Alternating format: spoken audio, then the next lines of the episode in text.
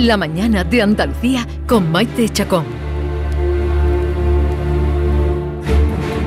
Andaluciencia con Manuel Lozano Leiva.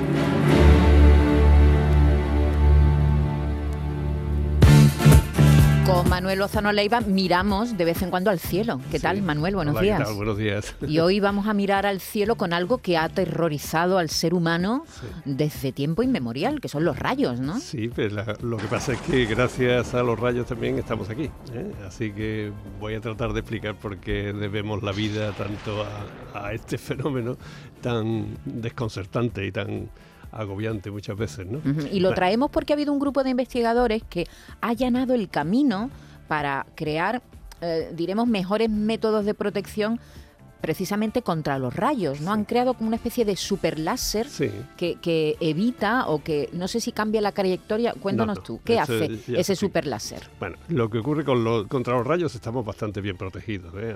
Desde hace muchísimo tiempo. Eh, las personas y la mayoría de las instalaciones, pero hay ya tal, tal sofisticación en algunos equipamientos electrónicos que pueden dañarlos. Entonces dirigir estos rayos láser eh, lo que hacen es mm, redirigir al rayo a donde interesa, que son más eficientes que los pararrayos, pero para la mayoría de las cosas, o sea, para la electrónica sofisticada, digamos, para proteger eso. Pero para protegernos nosotros con los pararrayos ya es Tenemos suficiente. suficiente. sí, porque sí. un pararrayo qué hace exactamente? Mm, bueno, voy a explicar primero lo que es un rayo. Eso, venga, vamos a empezar por el y principio. ya veremos los pararrayos porque es más fácil así. El rayo, mm, mm, sabéis tres cosas, ¿no? Lo que son el rayo, el relámpago y el trueno. El rayo es el fenómeno en el cual las nubes se cargan eléctricamente, tener en cuenta que todos los componentes, todo está hecho con átomos, y los átomos son partículas negativas, eléctricamente negativas y positivas, que son los protones ¿no? del núcleo.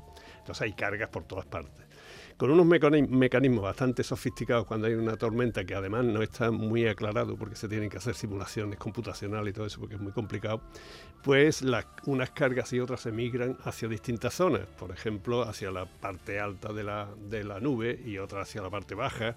Eh, entre dos nubes se pueden establecer también diferencias de carga eléctrica por rozamiento, los cristalitos que están en su seno, los, los granizos, mini granizos que se forman, tienen su papel, etcétera, etcétera. Y entonces eh, hay una descarga entre las que están cargadas positivamente y, nega- y negativas, o más carga y menos, ¿no? Y esos rayos, ese es el rayo, que puede darse entre dos nubes, entre, en una misma nube, la parte alta y la baja, o entre las nubes y la Tierra. Ujú. Y es una descarga fulminante de, de electricidad. ¿no? Ese es el rayo. Eh, eso provoca que se aumente muchísimo la temperatura, con lo cual se expande la atmósfera. Es un- una explosión. Ese es el trueno, porque es esa explosión es simplemente pues como un cohete artificial. En un punto determinado se aumenta mucho la temperatura y se expande, ¿no? Y eso provoca un ruido, que es la explosión en el caso de esto, y el trueno. Y el relámpago es simplemente la luz que se ve, Ujú. aparte de la radiación, que casi toda es ultravioleta, ¿no? pero hay una parte en el visible que es la que vemos. Entonces los rayos pues son muy sobrecogedores ¿no? y dan mucho miedo y pueden hacer un daño. ¿eh? Pueden matar, ¿no? Claro, Directamente. claro, Hay personas que mueren todos los años. Todos los años hay un número de víctimas, pero comparado con la de millones de rayos que caen, es muy poco, es muy poco probable que le alcance a uno. Eh, entonces los, los rayos teníamos, tenemos que tener eh, la conciencia de que no son tan malos. ¿eh? Por ejemplo, fijaros, hay un experimento que me parece que alguna vez lo he mencionado aquí, que es el experimento de Urey y Miller. Es un experimento, era un profesor y su eh, estudiante de investigación, y con un equipamiento muy sencillo de vidrio y ampollas, matraces y demás bien organizado, metían eh, de carbono, eh, dióxido de carbono, amoníaco y vapor de agua. Lo ponían a eso a muy alta temperatura. Lo que querían con eso era simular la atmósfera primitiva de cuando se supone que estaba el planeta allí. Y no salía nada de aquello, porque toda la materia orgánica es el chon, que se llama, ¿no? Carbono, hidrógeno, oxígeno, nitrógeno. Entonces con amoníaco, CO2 y metano y... No ocurría nada. carbono, no pasaba Nada, nada. Entonces a uno de los dos se le ocurrió, espero que al estudiante, se le ocurrió largarle chispas y rayos y truenos a aquello. Y le puso pues como las soldaduras electrógenas actuales, ¿no? Le puso dos electrodos allí y aquello pegaba unos chispazos tremendos, simulando en aquella atmósfera primitiva y agresiva, simulando los rayos. Resultó que al cabo de un rato una materia mm, oscura, marrón oscura, se había depositado en el fondo de uno de los matraces y aquello eran aminoácidos. Los aminoácidos son los ladrillos de la vida. Es decir, que imaginar que la vida está toda construida con 20 aminoácidos. Pues como 20 ladrillos de forma diferente, imaginaron la cantidad de eh, formas arquitectónicas que se pueden hacer. ¿no? En las películas, cuando se le quiere dar mm, eh, vida a un ser inanimado, le, meten electricidad. no sabes por qué? Mira, Esto, aquí, aquí vamos a sacar Frankenstein. Exactamente, Frankenstein, me, he recordado pues Frankenstein. fijaros que la electricidad en un principio no se le veía aplicación ninguna no se sabía para qué podía servir aquello. Estamos hablando del siglo XVIII, en 1700 y pico. Entonces, había un, científico que era Luigi Galvani, eh, Galvani pues eh, se le ocurrió, no sé por qué, eh, establecer con pilas de volta que ya había, ¿no? que podían controlar cierta electricidad, ancas de rana. Cogían ancas de rana y otras partes de, de cuerpos y cuando se le daba una descarga, aquello se encogía, ¿no? se encogía. Y fijaros, la única aplicación que se suponía que podía tener la electricidad era para la resucitación. Entonces de ahí Mary cuando, cuando, nadie inventó la bombilla todavía, claro, nadie había inventado la bombilla. No se había inventado nada, ni se controlaba muy bien aquel fenómeno, ni se sabía lo que era. Eh, ahí es famosa, eh, casi un siglo después, en un examen de Oxford, eh, le preguntó el profesor a al estudiante que le definiera lo que era la electricidad. Y el estudiante le dijo, dice, mire, lo sé, lo sé perfectamente, pero es que se me ha olvidado. Y dice que qué, pena más grande, porque solo hay dos personas que saben lo que es la electricidad, Dios y usted, y a uno se le olvida. o sea que era muy misteriosa.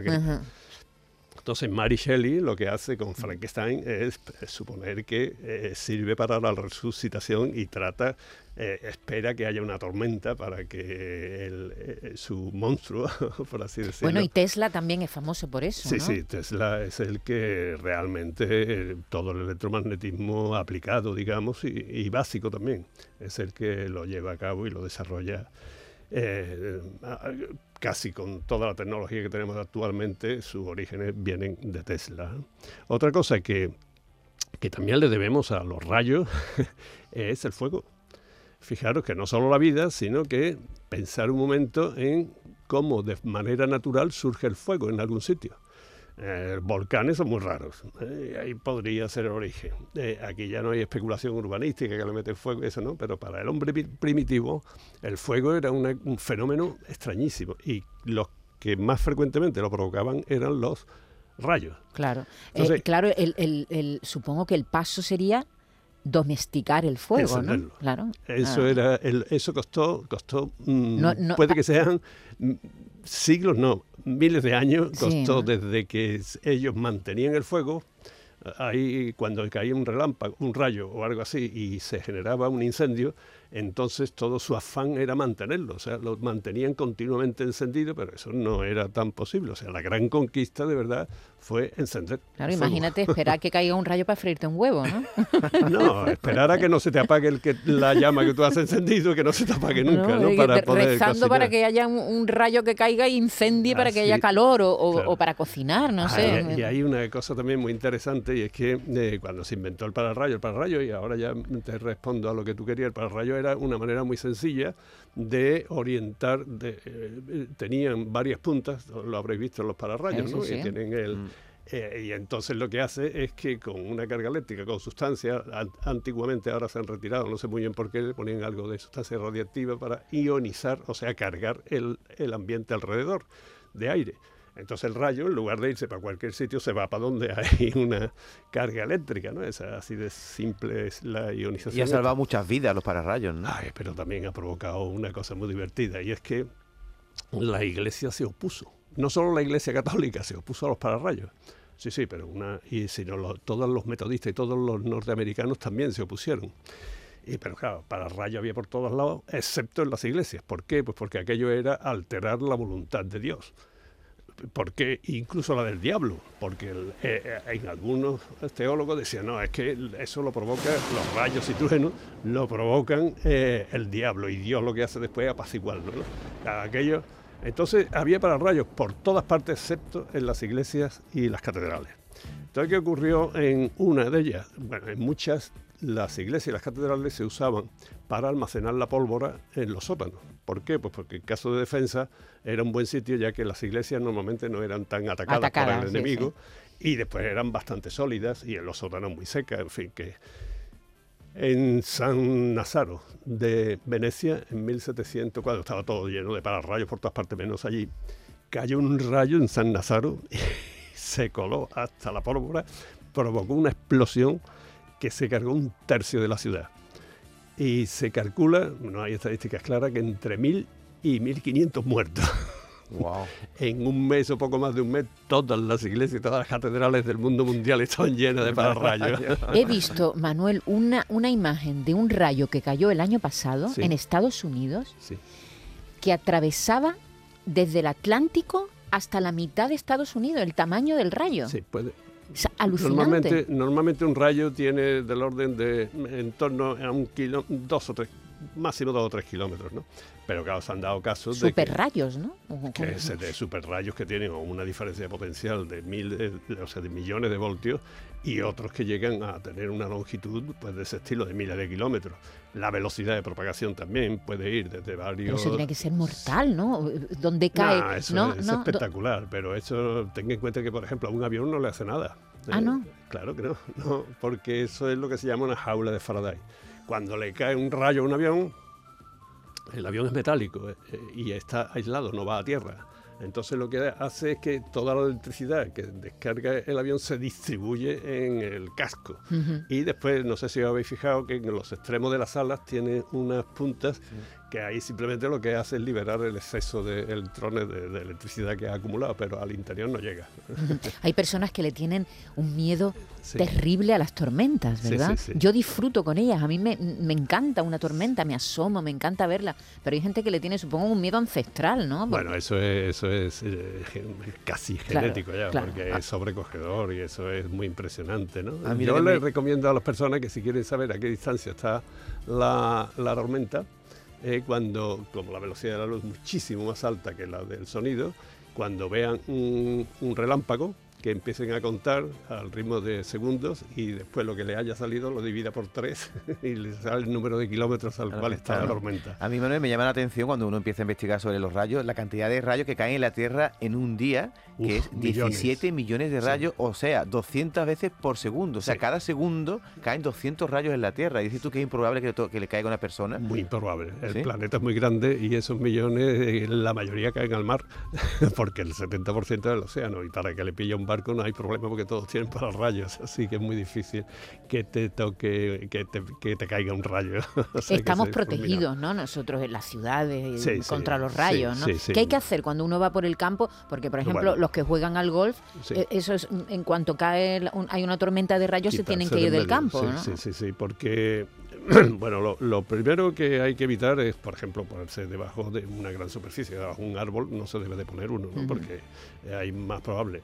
Tener en cuenta además que lo que hace daño es el que vaya el rayo desde donde te ha caído a tierra, o sea, que te atraviese todo el cuerpo. Ujú. Entonces, Que achicharra, ¿no? Sí, sí, porque todo nuestro sistema nervioso, bueno, aparte de los problemas físicos, que puede ser porque te achicharra, exactamente como tú dices, pero es que aunque sea leve, en todo nuestro sistema neurológico está cargado eléctricamente también, con lo cual eh, lo- es como un electroshock, pero bestial. ¿no? Y bestia. el agua, eh, si estás en la, la playa y cae un rayo, te puedes Es que es muy buena, claro, es que es muy buen conductor de electricidad el agua, con lo cual... eh, te puede matar. También, también Claro, si hay, si hay claro. tormenta en la playa, lo mejor es salir del agua, ¿no? Pues sí, por supuesto. Es como si se te cayera algo eléctrico en la bañera cuando estás. Pues la verdad es que te puede matar. ¿no? Así que hay que tener mucho cuidado. Ahora entiendo yo una vez que estaba yo en Cuba bañándome, estaba solo y todo el mundo diciéndome, vente para acá, vente para acá. Claro. Y será un tiburón, yo me fui y era que se acercaba una tormenta, me avisaban de que me po- podía caer un rayo. Es que si te cae a una distancia incluso relativamente larga, la conducción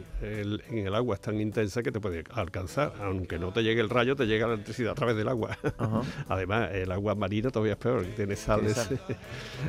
Pues eso, el miedo ancestral que tenemos a los rayos, en este caso, pues lo hemos traído a colación por eso, ¿no? Por este grupo de científicos que ha creado un, este láser, tan potente. Lo que hace el láser es exactamente lo mismo que las puntas del pararrayo, que es electrizar todo su entorno para atraer al rayo. En cambio, el láser lo que hace es electrizar a lo largo de una línea bastante larga, con lo cual cuando se produce el rayo, va a buscar esa línea y se va a al sitio de origen del láser, que eso está perfectamente protegido por jaula de Faraday, como los aviones, y ya no afecta a una electrónica de alta precisión. Claro, se trata precisamente eso de proteger edificios pues que importantes, con eh, eh, estratégicos, ¿no? Y que no haya problemas. Que tengan electrónica sofisticada, sobre todo que eso puede ser a lo mejor pues cada vez más la radio o las emisoras de radio, eso tienen una, una electrónica cada vez más compleja, ¿no?